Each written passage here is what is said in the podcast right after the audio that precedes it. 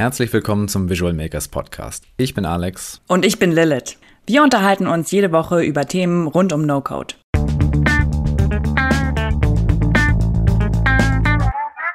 Wir sprechen heute mit Christoph Dillig-Brenzinger, dem CPO und Mitgründer von C-Table. Herzlich willkommen, Christoph. Wir freuen uns, dass du dabei bist. Hallo, vielen Dank, dass ich da sein darf. Christoph, wir haben C-Table natürlich schon selbst getestet und sind begeistert. Bevor wir allerdings mehr in die Tiefe gehen wollen, möchten wir dich natürlich erstmal etwas besser kennenlernen und erfahren, welchen Weg du gegangen bist, äh, um jetzt dort zu sein, wo du jetzt bist. Magst du dich also einmal ein bisschen vorstellen? Sehr gerne. Also, äh, Name Christoph Dulik Brenzinger. Wie du schon gesagt hast, ich bin technischer Geschäftsführer von der DataMit GmbH, aber auch der C-Table GmbH. Ähm, ich bin 37 Jahre alt, habe drei Kinder und bin von der Ausbildung nicht Informatiker, wie die meisten eher denken, sondern wirklich Diplom-Volkswirt, bin aber bei uns in den Firmen eigentlich immer für den technischen Part verantwortlich. Und also bevor ich mich selbstständig gemacht habe, war ich knapp sechs Jahre lang als Unternehmensberater tätig, habe für eine Tochterunternehmensberatung der Telekom gearbeitet und habe europaweit äh, SAP-Systeme implementiert, wobei ich eigentlich immer an, der Schnittstelle quasi sozusagen zwischen den Entwicklerteams und der Kunden, dem Kunden gearbeitet habe, weil ich mich irgendwie in beiden Welten irgendwie zu Hause fühle. Auf der einen Seite verstehe ich irgendwie, wenn der Entwickler mir irgendwas von ABAP-Entwicklung oder irgendwie Customizing erzählt, weil ich irgendwie mich selber da in dieser technischen Welt irgendwie sehr zu Hause fühle. Und auf der anderen Seite verstehe ich auch, wenn der Kunde einfach auf mich zukommt und sagt, hey, mich interessiert eigentlich nur Time, Quality und Budget und alles andere interessiert mich eigentlich nicht. Und wenn die Entwickler irgendwas hier machen wollen, äh, lass sie einfach machen, sorgt nur dafür, dass die Ziele eingehalten werden. Und das habe ich eben sechs Jahre lang gemacht. Ähm, und dann kam irgendwann mein Bruder auf mich zu und hat gesagt, hey Christoph, ähm, er war auch als Unternehmensberater tätig, damals für die Boston Consulting Group, habe auch im Ausland in den Arabischen Emiraten gearbeitet und hat dann gesagt, hey, ich habe keinen Bock mehr, wollen wir uns nicht irgendwie selbstständig machen? Und ähm, ich habe dann gar nicht lange unter habe dann meine Frau irgendwie davon überzeugt und habe gesagt, hey, wir machen uns selbstständig, dadurch habe ich viel mehr Zeit zu Hause und kann viel flexibler arbeiten ich glaube, sie ist teilweise manchmal verflucht, weil ich glaube, ich viel mehr gearbeitet habe als davor, aber ich glaube, im Großen und Ganzen äh, war das alles irgendwie sehr, sehr praktisch und äh, ja, hat sich irgendwie alles ganz gut gefügt. Sehr schön, ja, ich glaube, das ist ähm, bei vielen nicht ganz bewusst, dass man gerade am Anfang der Selbstständigkeit erstmal deutlich mehr arbeitet als in einem klassischen 9-to-5-Job. Und viele, viele möchten halt raus, weil sie, weil sie deutlich mehr Flexibilität erwarten, was ja auch so ist tatsächlich. Aber die Arbeit ist am Anfang natürlich nicht, nicht gerade wenig. Ja, genau, cool. Ja, wie, wie seid ihr denn damals überhaupt ähm, ja, zu C-Table gekommen, beziehungsweise wie seid ihr auf die Idee ge äh, gekommen, C-Table zu gründen? Wie habt ihr den Bedarf ermittelt? Wie seid ihr da vorgegangen? Ja, also ich muss jetzt ganz kurz ein bisschen ausholen. Es ist, weil es ist eigentlich eine total spannende Geschichte, aber halt auch eine, eine Geschichte mit sozusagen vielen Wendungen und auch sozusagen ungeplanten Wendungen. Und ich glaube, das macht ja auch gerade so irgendwie das, äh, das Unternehmertum so spannend, dass man eigentlich nie genau weiß, äh, wie genau eigentlich sozusagen der Weg, den man beschreiten wird. Also im Endeffekt, als mein Bruder und ich, wir haben uns 2014 selbstständig gemacht damals in einer ganz anderen Ecke. Wir haben uns eigentlich als private Computerhilfe selbstständig gemacht und hatten eigentlich schon in unserem ersten Businessplan drinstehen, innerhalb von zwei Jahren möchten wir Umsatzmillionäre sein und äh, sozusagen der Marktführer in ganz Europa sein. Naja, ich glaube, nach drei Monaten hatte sich der Businessplan schon so stark äh, verändert oder sozusagen hat man einfach schon gesehen, das funktioniert einfach so nicht. Ähm, und wir haben waren aber sozusagen, glaube ich, einfach offen und haben gesagt, okay, es funktioniert so nicht, wir müssen irgendwas ändern und sind dann eigentlich relativ schnell von diesem Privatkunden-Support hin zu einem Business-Support gewechselt. Ähm, haben eigentlich quasi dann als in privater also quasi mit dem eigenen Unternehmen genau das weitergeführt, was wir als Unternehmensberater gemacht haben, nämlich Unternehmen zu coachen, dabei zu helfen, ihre Prozesse zu optimieren und das Ganze halt eben mit einer sehr starken IT-Fokussierung. Und dann sind wir eigentlich nicht zu C-Table, sondern zu C-File gekommen. C-File ist eine Software, die wird in China entwickelt, ähm, wird gerade im deutschen Hochschulumfeld sehr weit verbreitet ähm, und ist quasi eine Art privates Dropbox. Also die Idee ist, man kann die Funktion von Dropbox bekommen, man kann seine Daten irgendwo speichern, aber man muss die Daten eben nicht aus der Hand geben, man speichert sie nicht bei einem amerikanischen Dienstleister. Und wir haben uns mit diesen chinesischen Entwicklern zusammengetan und haben sozusagen über ein Jahr lang so eine gute Vertrauensbasis aufgebaut, dass wir zum exklusiven Vertriebspartner, also weltweiten Vertriebspartner für CIFAL aufgestiegen sind. Und die kamen, also wir haben sozusagen einmal pro Jahr fliegen wir nach China, treffen uns mit unseren chinesischen Partnern und sprechen darüber, wie wir im nächsten Jahr quasi einfach weiterarbeiten können. Und die kamen eigentlich auf uns zu und haben gesagt, hey, wir haben mit CIFAL so ein cooles Tool, mit dem wir irgendwie Daten speichern und synchronisieren können, also unstrukturierte Daten. Wir glauben, das nächste große Ding oder eine perfekte Ergänzung zu C-File wäre eben C-Table, nämlich ein Tool, mit dem man naja, strukturierte Daten eigentlich wie eine Art Datenbank äh, erfassen kann und haben uns quasi dann gefragt, hey, möchtet ihr wieder mit uns zusammenarbeiten? Diesmal aber eben nicht in Form von einer Vertriebskooperation, sondern wirklich in Form von einem Joint Venture. Und wir haben, naja, ich glaube, wir haben eine Stunde gezögert, haben uns das sozusagen überlegt und haben gesagt, okay, klar, das machen wir definitiv. Ähm, und haben dann eben Anfang letzten Jahres ähm, alle Weichen gestellt, um eben dieses deutsch-chinesische Joint Venture aus der Taufe zu heben. Ähm, ja, um sozusagen jetzt C-Table einfach weltweit vertreiben zu können oder anbieten und vertreiben zu können.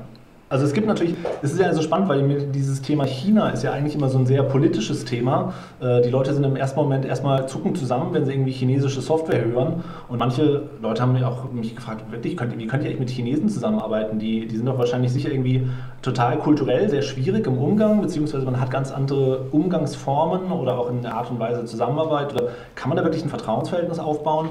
Und wir können sagen, definitiv absolut. Also klar, die kulturellen Unterschiede sind da. Also im Endeffekt die, das, was die Deutschen vielleicht manchmal zu viel planen und irgendwie halt alles bis ins letzte Detail irgendwie durch, durchorganisieren wollen, ist halt bei den Chinesen genau das andere Gegenteil. Die gehen halt total agil an die Sachen ran, probieren halt lieber die Sachen erstmal aus und stellen dann fest, okay, es hat nicht funktioniert, machen wir mal was ganz anderes.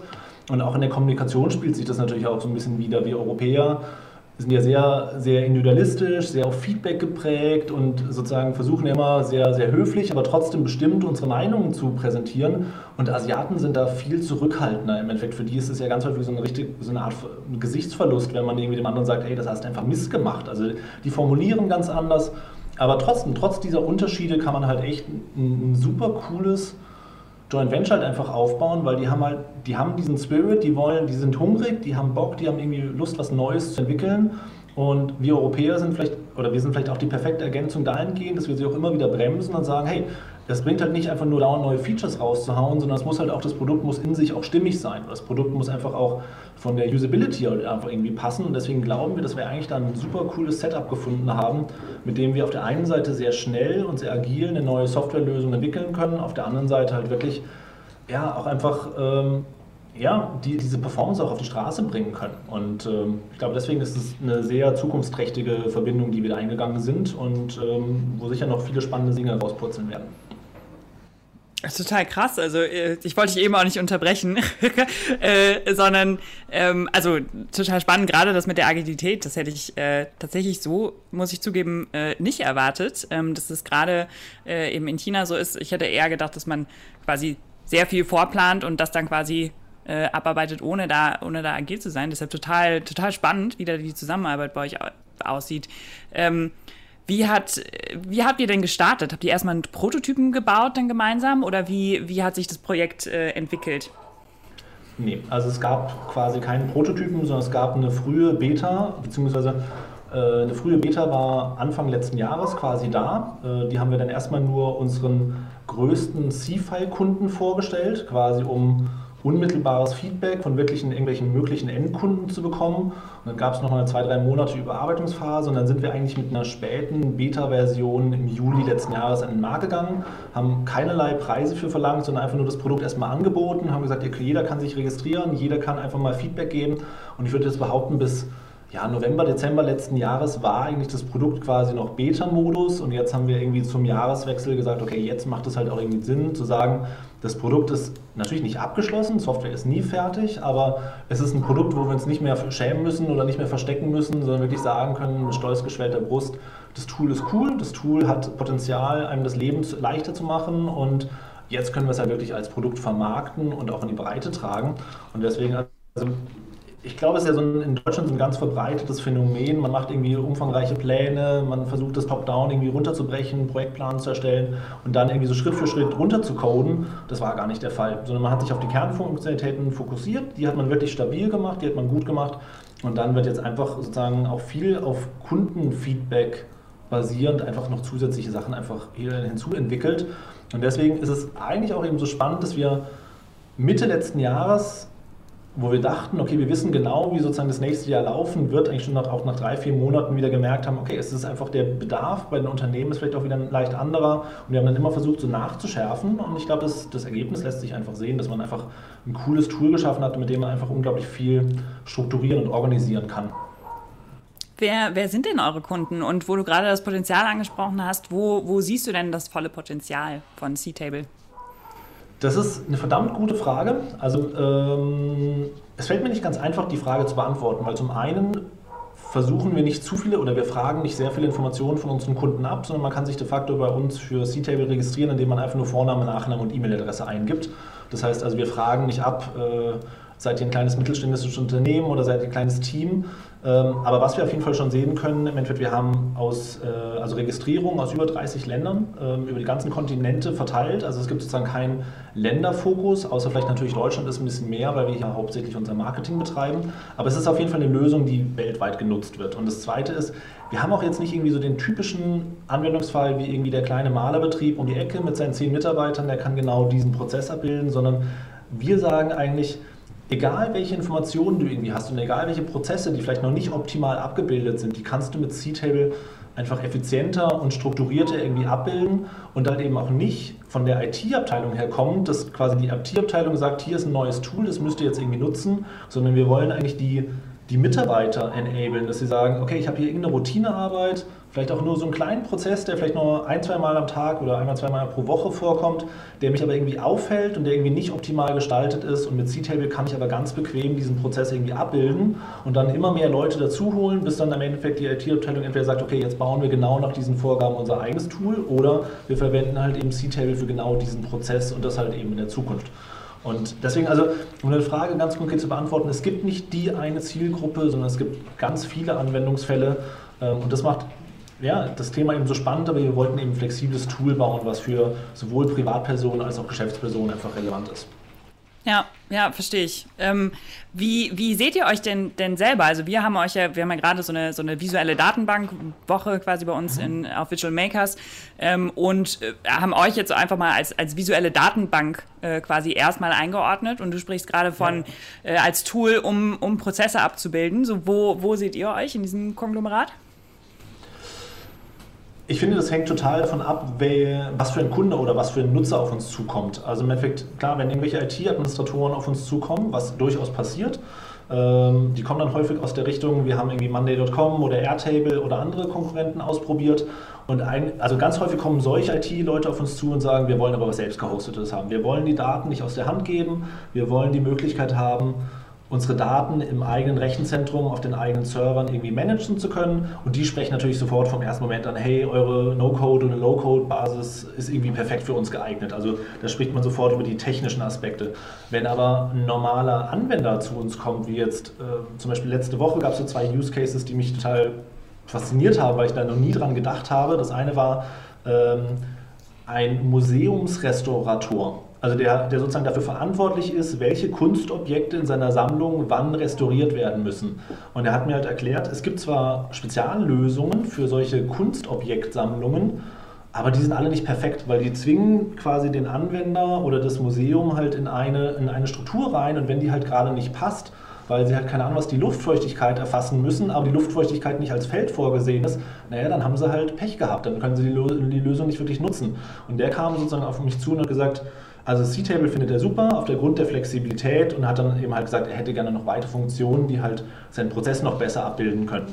Oder ein anderer Fall war ähm, ein Kosmetikhersteller aus Frankreich, der Bio-Kosmetika herstellt und eigentlich sozusagen seine Social-Media-Planung damit machen wollte oder auch gesagt hat, ich möchte eigentlich erfassen können, in welchen Läden in Frankreich, eben wenn jetzt nicht gerade Corona ist, sozusagen meine Produkte verkauft werden. Also zwei komplett verschiedene Prozesse, der aber halt auf mich zugekommen ist und gesagt hat, dafür ist C-Table eben genau geeignet. Und deswegen, also ja, wir sehen uns total als No-Code, Low-Code-Basisplattform, aber auf der anderen Seite der Otto-Normalverbraucher, der wird mit diesen Begriffen überhaupt nichts anfangen können. Für den reden wir, wir sind die Excel-Alternative, die webbasierte Excel-Alternative, mit der man im Team cool zusammenarbeiten kann und halt Prozesse cool abbilden kann und wo man irgendwie Effizienz erzeugen kann. Also deswegen, es hängt total vom, vom Blickwinkel des Betrachters ab, wie wir uns eigentlich versuchen zu positionieren.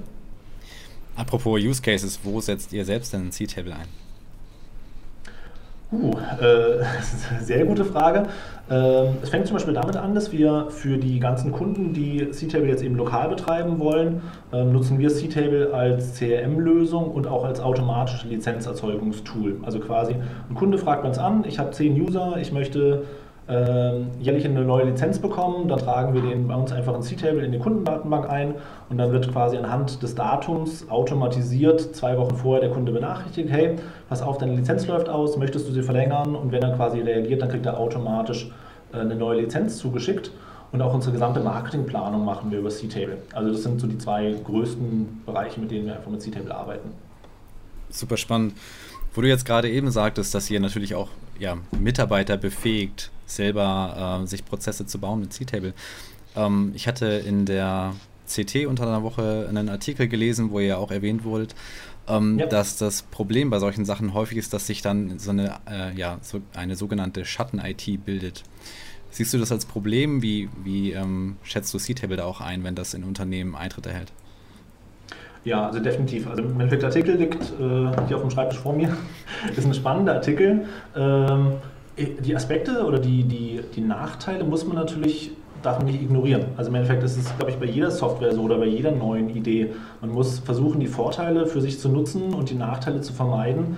Und natürlich, wenn man den Mitarbeitern irgendwie erlaubt, äh, x-beliebige Tools plötzlich irgendwie im Unternehmen einzubringen und jede Abteilung hat vielleicht sein eigenes Tool, wird man irgendwie am Ende nur ganz viel Wildwuchs haben und eigentlich die Effizienz nicht wirklich steigern können.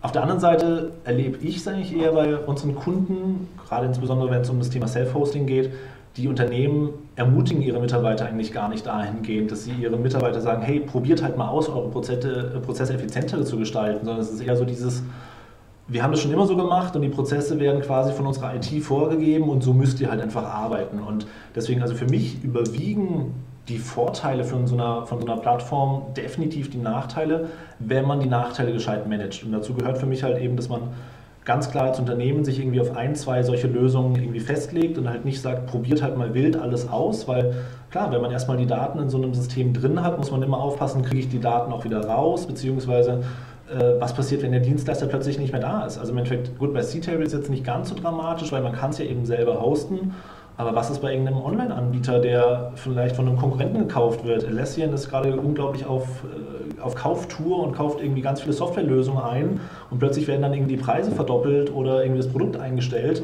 Da hat man natürlich ein Riesenproblem und äh, gegen sowas muss man natürlich irgendwie auch gewappnet sein.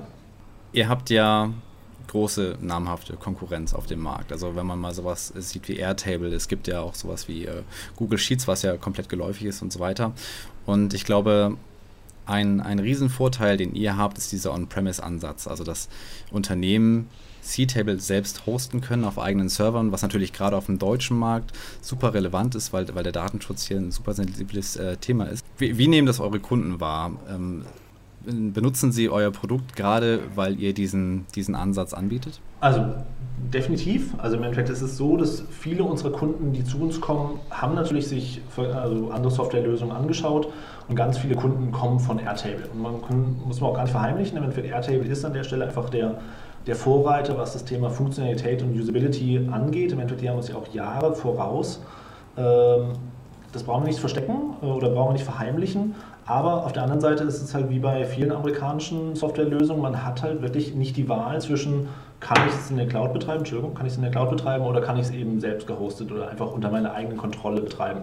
Und für die Amerikaner spielt das überhaupt gar keine Rolle. Ähm, die sagen, Mensch, das ist eine Firma aus dem eigenen Land, äh, sogar die NSA oder irgendwie der amerikanische Geheimdienst speichert seine Daten bei Google oder Microsoft, das stört die irgendwie überhaupt nicht. Aber halt in, in der restlichen Welt und dann ganz speziell in Deutschland ist das Thema Datenschutz und irgendwie Datenhoheit irgendwie halt ein extrem wichtiges Thema. Ähm, und deswegen, also wir, wir sind im Endeffekt der einzige Anbieter in diesem Umfeld dieser Softwarelösung, der No-Code, Low-Code-Plattform, die halt wirklich ein Self-Hosting irgendwie anbietet. Und das macht auf der einen Seite natürlich die Sache nicht ganz einfach, weil die Plattform muss natürlich ganz anders entwickelt werden oder ganz anders bereitgestellt werden, wenn ein Kunde es selbst installieren können soll. Man kann eben nicht von immer den gleichen IT-Voraussetzungen ausgehen, sondern man muss halt eben antizipieren, was trifft man alles an. Aber auf der anderen Seite, wir glauben halt total, dass das, dass das wichtig ist, dass es halt eine vertrauensbildende Maßnahme ist, dass die Unternehmen wissen, Nee, wir sind halt nicht davon abhängig, ob eben der Cloud-Dienst halt morgen auch noch funktioniert und nur weil meine Kreditkarte irgendwie halt gedeckt ist, ich weiter an meine Daten komme, sondern wir glauben, dass halt sobald ein Unternehmen irgendwie so eine kritische Größe von so 30, 40 Mitarbeitern hat, sich eigentlich in den meisten Fällen gar nicht die Frage stellt, gehe ich in die Cloud oder mache ich das on-premise, sondern die Unternehmen werden sagen, natürlich mache ich das on-premise. Einfach sobald es um meine firmeneigenen Daten geht, auf denen meine Geschäftsmodelle basieren, muss ich einfach einen Schutz anlegen und muss einfach dafür sorgen, dass ich einfach immer an die Daten rankomme. Ähm, und deswegen glaube ich, also das Thema Self-Hosting und On-Premise ist ein, ein, einfach der zentrale USP, den wir haben. Und funktional holen wir ja auch massiv auf. Also im Endeffekt, ähm, wir, wir, die Entwicklungsgeschwindigkeit, die wir an den Tag legen, zeigt einfach, wir werden noch ungefähr ein halbes Jahr, vielleicht ein Dreivierteljahr brauchen, dann wird uns ähm, Airtable wahrscheinlich funktional nicht mehr wirklich voraus sein, sondern vielleicht noch ein bisschen beim User Thema Usability, weil dann einfach dort genauso viele Designer wie irgendwie Customer Experience Mitarbeiter angestellt sind. Bei uns sind halt mehr, mehr Entwickler angestellt und weniger UI, UX-Experten. Aber das Thema äh, Self-Hosting haben sie halt einfach nicht im Programm. Und deswegen glauben wir, dass wir auf, auf lange Sicht gesehen, insbesondere in Europa, damit einen riesen USP haben, den uns keiner nehmen kann. Ja. Wie, wie glaubst du, ist das Thema generell bei, ähm, also bei No-Code ist es ja ein generelles Thema und Low-Code, auch was Automatisierung und sowas angeht, ne? dass die meisten Lösungen nicht self-gehostet sind, was, glaube ich, auch bei vielen Dingen Sinn macht, gerade wenn man, wenn man starten will äh, mit Low-Code, No-Code und erstmal MVPs und Prototypen und sowas bauen will. Ähm, aber seht ihr euch da auch so ein bisschen als Vorreiter für die, für die On-Premise-Lösung für den Low-Code-Bereich? Ich glaube ehrlich gesagt, dass die wenigsten unserer Konkurrenten wirklich überlegen werden, äh, zukünftig eine On-Premise oder Self-Hosting-Option anzubieten, sondern ein reines Cloud-Produkt ist natürlich total einfach zu managen. Im Endeffekt, man hat einen zentralen Prozess zum Thema Kundenverwaltung, Bezahlabrechnung. Äh, man, kann genau, man hat quasi ein simples Produkt, was entwickelt wird und man hat halt irgendwie seine Kundenbasis, die muss man nur genug steigern und genug Einnahmen erzeugen und schon hat man ein funktionierendes Businessmodell. Das ist bei Self-Hosting halt ein bisschen anders und ich die Herausforderungen sind an der Stelle, glaube ich, auch viel, viel höher oder viel größer, weil man halt eben dieses ganze Umfeld bereitstellen muss. Ähm, ich fände es cool, wenn andere Lösungen auch in diese Richtung gehen würden, weil ich persönlich eigentlich der Meinung bin, dass diese zunehmende Cloud oder die Abhängigkeit von den Cloud-Lösungen halt einfach total gefährlich ist. Das ist, gut, das ist jetzt natürlich auch wieder so, eine, so ein deutsches Thema, aber im Endeffekt wir Europäer haben halt ehrlich gesagt nicht richtig was den Amerikanern entgegenzusetzen. Und im Endeffekt China entwickelt einfach Stück für Stück seine eigene IT-Landschaft und wir Europäer reden noch über Gaia X und was wir irgendwie in zehn Jahren irgendwie alles machen wollen, aber ich sehe halt irgendwie keine wirklichen Fortschritte an der Stelle. Und ich sehe es halt kommen, dass wir uns zunehmend von äh, amerikanischen Firmen halt abhängig machen und im Zweifelsfall auch erpressbar machen, weil halt einfach wir gar keine Möglichkeiten mehr haben oder gar keine Alternativen mehr haben. Und Open Source ist an der, an der Stelle super gut ähm, geeignet, aber im Endeffekt, man hat es ja schon in München gesehen, anstatt München, die haben ja versucht, von Microsoft zu Linux zu wechseln und es ist aus vielfältigen Gründen einfach, hat es nicht funktioniert. Und äh, gut, mittlerweile hat Microsoft sein Headquarter oder European äh, Headquarter in, in München und es ist auf Jahrzehnte gesichert, dass die nicht mehr weggehen werden von Microsoft. Und also ich würde, ich würde für mich freuen, wenn andere Bieter auch in Richtung On-Premise gehen würden, aber ich sehe es ehrlich gesagt nicht den Fall. Die Leute, die, unter, die anderen Unternehmen, glaube ich, das Geschäftsmodell ist zu rentabel, das Cloud-Geschäft, und die Leute haben am Ende, wenn sie halt keine Wahl haben, äh, unterliegt ja auch meistens der Datenschutz. Also das ist vielleicht auch so eine ganz, ganz spannende Erkenntnis, die ich immer wieder feststelle. Ähm, immer wenn wir mit Kunden darüber sprechen, wie wichtig ist eigentlich Datenschutz und spätestens wenn der Datenschutzbeauftragte mit im Raum sitzt, sagt er natürlich, ah, Datenschutz ist super wichtig. Aber wenn es am Ende die Entscheidung, wirklich die Entscheidung gefällt werden muss und der Anwender schreit, ich will diese Software aber haben, dann holt man sich diese Software und dann kann der Datenschutzbeauftragte noch so sehr stimmen und mosern, äh, es funktioniert halt nicht. Und das ist das ist so ein bisschen so Augenwischerei, die wir in Europa so ein bisschen betreiben. Und deswegen fände ich es eigentlich schön, wenn mehr Lösungen in Richtung Self-Hosting gehen würden. Ja, sehe ich gerade in, in Konzernen natürlich super relevant, weil die oft die komplette Datenhoheit über ihre eigenen Daten haben möchten. Ne? Und von daher, genau, kann ich auch, nur aus der Vergangenheit berichten, dass es im Prinzip genauso ist, ja. Wie groß ist jetzt euer Team aktuell?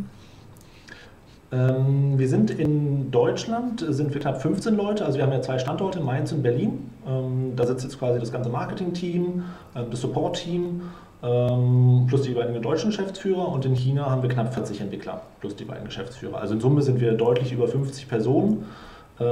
Es hängt natürlich auch so ein bisschen davon ab, das Entwicklerteam in China ist quasi fast doppelt so groß, also knapp 80 Personen, entwickelt aber sowohl C-File als auch C-Table und die haben jetzt nicht klare zu, also es gibt nicht nicht jeder Entwickler ist sozusagen 100% nur auf dem einen oder auf dem anderen Produkt, sondern es gibt so eine gewisse Schnittmenge von Entwicklern, die auf beiden Projekten agieren, weil sich natürlich auch viele der Code-Elemente von C-Table und C-File überschneiden. Also zum Beispiel das ganze Thema Anmeldungsmanagement gegenüber Microsoft Active Directory oder gegenüber irgendwelchen LDAP-Servern. Das kann man natürlich für beide Softwarelösungen perfekt nutzen und deswegen quasi, also lange Rede, kurzer Sinn, wir sind in Summe deutlich über 50 Personen, ähm, in Europa eben knapp 15 und in China knapp 40. Und hast du durch deinen Background noch aktiven Einfluss auf die Entwicklung? Also entwickelst du teilweise auch mit oder äh, wie schaut es da aus? Also am Kernprodukt ähm, entwickeln wir nicht selber mit, sondern wir geben quasi ähm, stark gefiltertes Feedback von unseren Kunden, also da wir halt eben die erste, erste Supportlinie bilden und auch ähm, sozusagen das unmittelbare Feedback unserer Kunden bekommen, nehmen wir sehr starken Einfluss darauf, was entwickelt werden soll. Ähm, am Kernprodukt entwickeln wir aber nicht. Was wir aber immer machen, ist, ähm, C-Table lässt sich ja sehr gut über Plugins und über Skripte quasi erweitern und da entwickeln wir auch selber dran. Also das ist auch ganz häufig der Fall, dass ein Kunde auf uns zukommt. Zum Beispiel, ich glaube, ich verrate jetzt nicht so viel, einer unserer interessantesten Leads, die wir gerade haben, zwar noch in einer sehr frühen Phase, sind die United Nations, die für vielfältige ihre Prozesse überlegen, C-Table zu verwenden und die sagen aber ganz klar, bevor wir C-Table verwenden müssen halt, oder wir brauchen zusätzliche Plugins, um die Daten halt irgendwie anders darstellen zu können. Also geht es um so Sachen wie, ähm, stellt euch eine, die Stadt von New York vor, die Karte von New York und sie wollen halt für manche äh, die in den Stadtteilen sozusagen zeigen können, wie ist halt der Altersanteil oder wie ist was auch immer gestrukturiert. Und das kann halt C-Table momentan nicht. C-Table kann momentan nur Google Maps anzeigen und dann halt gewisse Datenpunkte draufsetzen, aber halt nicht so eine Art Clusterbildung drüberlegen. Und sie sagen halt, wenn wir C-Table verwenden wollen, dann brauchen wir halt quasi noch zusätzliche Output-Möglichkeiten. Und da sagen wir, klar, können wir machen. Würden wir am besten euch vorschlagen, dass man eben separates Plugin entwickelt und dann könnt ihr genau die Daten so ausgeben. Krass, spannend. ähm, und du hast gerade schon gesagt, eure, eure nächsten Schritte quasi im nächsten halben bis dreiviertel Jahr seid ihr funktionstechnisch ähm, in Airtable beispielsweise äh, nicht an nichts mehr hinterher. Und äh, wie, wie sieht sonst euer nächstes Jahr aus? So, wo, wo geht die Reise hin? Ja, ähm, also Sign habe ich schon gesagt, genau. Wir wollen also sozusagen Feature Parity oder Funktionsgleichheit mit Airtable erreichen. Ähm, was definitiv bedeuten wird, dass wir noch stärker in das Thema Prozessautomatisierung reingehen werden. Also als nächstes, äh, mit der nächsten Version von C-Table wird ein neues Plugin kommen, mit dem man zum Beispiel auch Dokumente erzeugen kann, also PDFs erzeugen kann, so dass man halt auch Rechnungen erzeugen kann oder halt wirklich eine Art Prozessfluss erzeugen kann.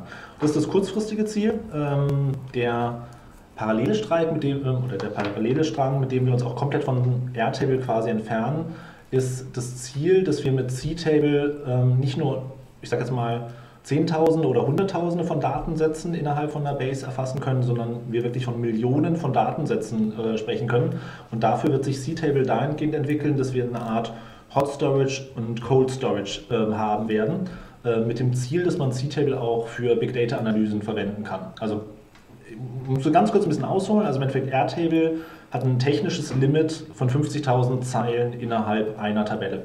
Und wenn du einfach versuchst, mehr als 50.000 Zeilen reinzuladen, sagt einfach RTL, es geht einfach nicht mehr. Und das hat wahrscheinlich auch einen guten Grund, weil dann irgendwann wahrscheinlich auch die Serverkapazitäten einfach nicht mehr, nicht mehr mitspielen, weil man die Daten, die in einer Tabelle drinstehen, halt im RAM vorhalten muss. Und das Problem hat zwar C-Table auch, aber deutlich weniger problematisch, weil wir ein bisschen anscheinend anders technisch aufgestellt sind. Also wir haben locker 100 bis 200.000 Zeilen in einer Base aber auch dann wird halt C-Table einfach irgendwie träge. Und das Problem ist ja, oder der Punkt ist ja auch, wir Menschen brauchen nicht irgendwie 200.000 Zeilen im Zugriff, sondern wir brauchen halt vielleicht die letzten 5.000 relevanten Datensätze. Aber auf der anderen Seite gibt es ja natürlich Use Cases, wo man einfach Millionen von Datensätzen einfach irgendwie haben will und dann trotzdem irgendwie Analysen drüber fahren will. Und dieses Feld wollen wir halt nicht nur den klassischen SQL-Datenbanken irgendwie überlassen, sondern sagen halt auch C-Table wird da äh, sozusagen seinen Use Case finden und deswegen entwickeln wir oder entwickelt sozusagen das chinesische Entwicklerteam gerade sehr stark daran, dass wir genau diesen Spagat hinkriegen. Quasi das Frontend für den Anwender in Form von C-Table wird halt die letzten Datensätze quasi präsentieren und im Hintergrund gibt es aber die Möglichkeit eben auf noch viel mehr Datensätze zuzugreifen und die halt ganz anders zu analysieren und auszuwerten. Und das machen wir eben durch so eine Art geteilten Speicher für eben Hot Storage und ja, sogenannten Cold Storage. Super spannend. Siehst du denn da auch generell die, die Zukunft von, von Datenbanken, dass die eher ähm, für Anwender visuell sind tatsächlich und damit ja auch viel einfacher lernbar und, und verständlicher? Ähm, also persönlich, äh, ich bin der Meinung, die SQL-Datenbanken oder die alten Datenbanken haben auf keinen Fall ausgedient. Also im Endeffekt, C-Table ist und wird niemals die gleiche Performance erreichen wie eine gut optimierte SQL-Datenbank für irgendwie 100.000 oder Millionen von Datensätzen. Ähm, Im Endeffekt, gibt, wir haben schon, schon Tests gemacht, also im Endeffekt irgendwie bei kleinen Datenmengen mit irgendwie Zehntausenden von Zeilen ist C-Table ungefähr 10 bis 20 Prozent langsamer als eine SQL-Datenbank. So, im Gegenzug hat man dafür natürlich den Vorteil, man hat irgendwie die Möglichkeit, mit mehreren Usern parallel dran zu arbeiten, man hat das ganze, also die ganzen anderen Funktionalitäten von C-Table, auch dass Leute mit wenig Entwicklungserfahrung eben sich ihre eigenen Strukturen zusammenbauen können. Deswegen glauben wir, dass das eigentlich ein ganz guter Trade-off ist. 10 bis 20 Prozent langsamer, dafür halt eben die Funktionalitäten. Ähm, sobald aber halt eben die richtig großen Datenmengen kommen, ist es halt auch irgendwie kein Umfeld mehr, wo jetzt irgendwie der Otto Normalverbraucher sich irgendwie drin bewegt, sondern das sind halt auch schon wieder sehr hochspezialisierte Anwendungsfälle. Ähm, ich glaube aber trotzdem, dass die visuellen Datenbanken eine, eine, unglaubliche Bereicherung sein werden für das, für das Leben jedes Datenbankentwicklers, weil es halt einfach auch wieder ermöglicht, dass man auch ganz schnell halt mal ein Anwendungsfeld ausprobiert und schaut, ist, passt die Struktur eigentlich und naja, wenn sie halt dann vielleicht wirklich an sein Limit kommt mit C-Table oder wenn es wirklich an sein Limit kommen sollte, kann man ja immer noch sagen, okay, dann wechseln wir halt einfach zu einer SQL-Datenbank, um wirklich das letzte Quäntchen an Performance rauszuholen. Also für mich ist das eigentlich eine, eine perfekte Ergänzung. Auf der einen Seite, wir nehmen vielen Leuten einfach den Schrecken oder irgendwie so die, diese Hürde, um sich wirklich mit einer, mit einer Datenbank zu beschäftigen.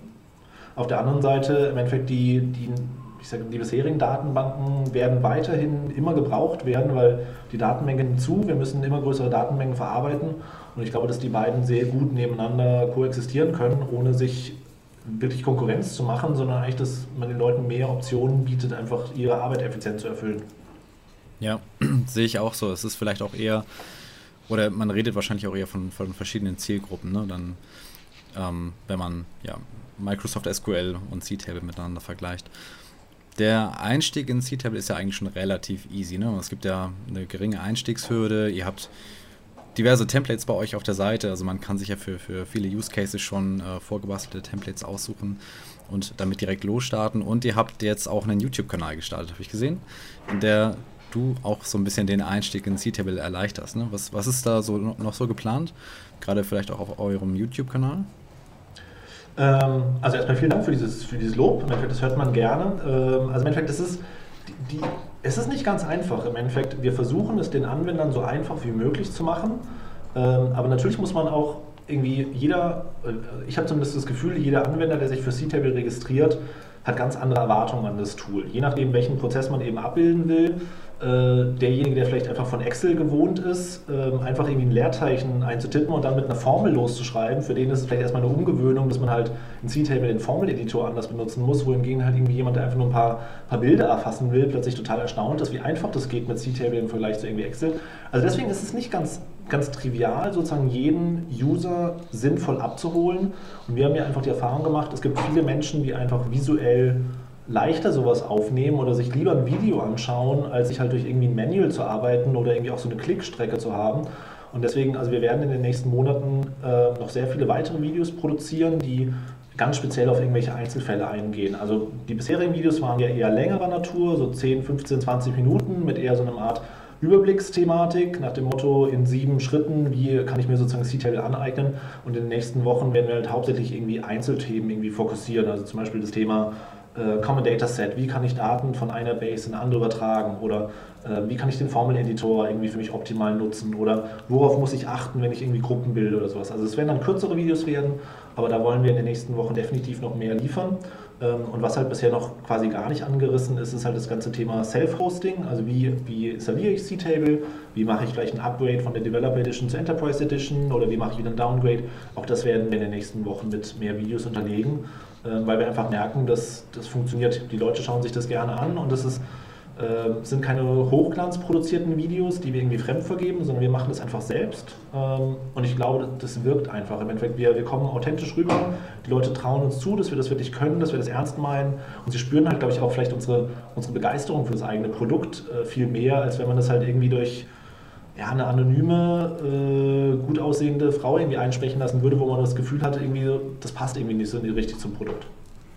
Ja, ja, total, total spannend. Am Ende sind es ja auch trotzdem noch Menschen, die an Menschen verkaufen. Ne? Also genau. äh, von daher kann ich es sehr gut verstehen. Und auch, was du sagst mit, ähm, dass man äh, gar, nicht, gar nicht weiß, was der, der User, der auf deine Seite kommt oder dein Produkt kaufen will, ähm, eigentlich Verantwortung hat. Wir merken das ja gerade gerade auch. Also bei uns war es, glaube ich, noch sehr viel klarer, dass wir ähm, also wir ein sehr breites Spektrum abdecken können an Leuten, denen wir eventuell vielleicht helfen können, ähm, aber alle halt mit ganz, ganz verschiedenen Anführung, äh, Anforderungen. Ob es jetzt das, das größere Team ist, was irgendwie Prozesse intern automatisieren will oder ähm, äh, oder jemand, der irgendwie ein Side-Project äh, aufbaut und da eine eine Lösung für seine Website und so sucht. Und das ist immer wieder, aber das ist ja auch das Spannende, immer wieder neue Use Cases zu entdecken, wie du auch am Anfang gesagt hast, dass du letzte Woche zwei, zwei Use Cases hattest, die dich total überrascht haben.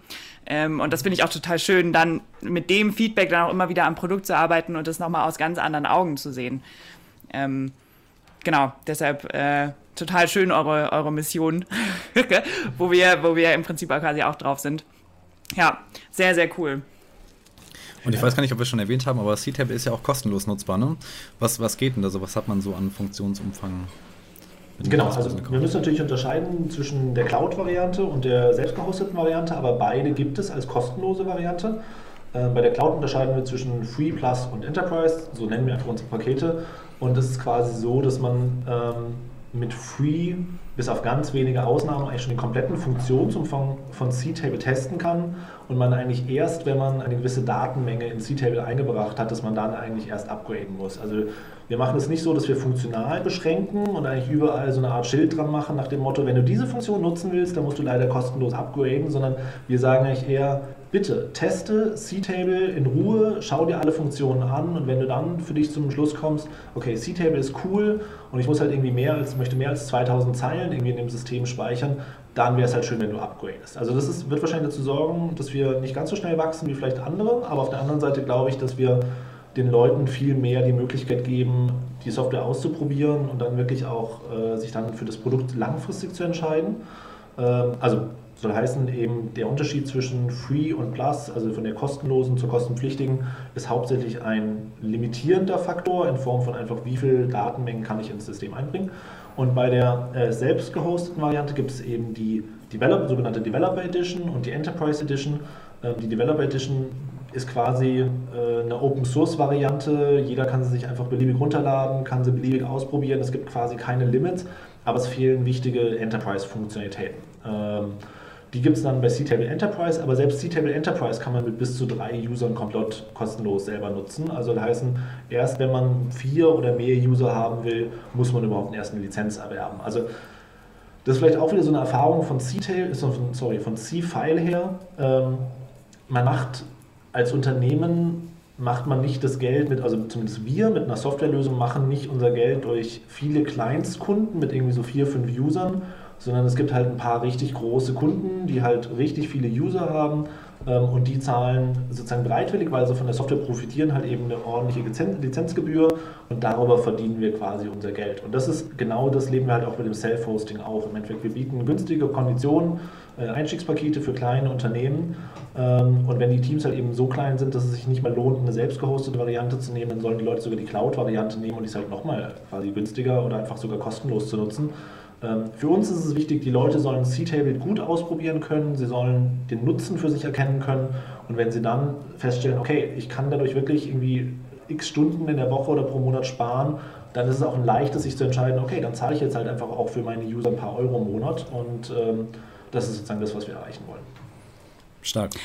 Warum eigentlich äh, C-Table? Woher kommt der Name? Ja, das ist äh, eine sehr gute Frage. Im Endeffekt, das lehnt sich natürlich, oder die Namensverwandtheit, äh, Namensverwandtheit ist mit C-File begründet. Also ähm, den Namen C-File haben wir damals nicht gewählt, sondern eben unsere chinesischen Partner. Ähm, und ursprünglich sollte äh, C-Table nicht C-Table heißen, sondern D-Table für Database Table. Aber das Problem ist, D-Table ist in Europa schon registriert äh, auf einen italienischen Tischhersteller, äh, der irgendwie so eine Art virtuelles Tischsystem irgendwie entwickelt hat. Und wir haben unseren chinesischen Partner gesagt, also es ist sehr schön, dass ihr das D-Table nennen wollt, aber das kriegt ihr halt niemals irgendwie registriert und niemals irgendwie umgesetzt. Und deswegen unser Vorschlag wäre, nennt es C-Table, dann finden die Leute, die sich mit C-File schon, schon irgendwie kennen, sofort irgendwie halt, die wissen, haben ein vertrauenserweckendes Element. Und ja, C-Table ist jetzt kein Name, der jetzt irgendwie äh, sofort irgendwie sozusagen eine Assoziation weckt oder sowas. Ähm, aber im Endeffekt ist es, es passt halt einfach zu dem Produkt CFI bisher und einfach zu dem, zu dem Entwicklerteam dahinter.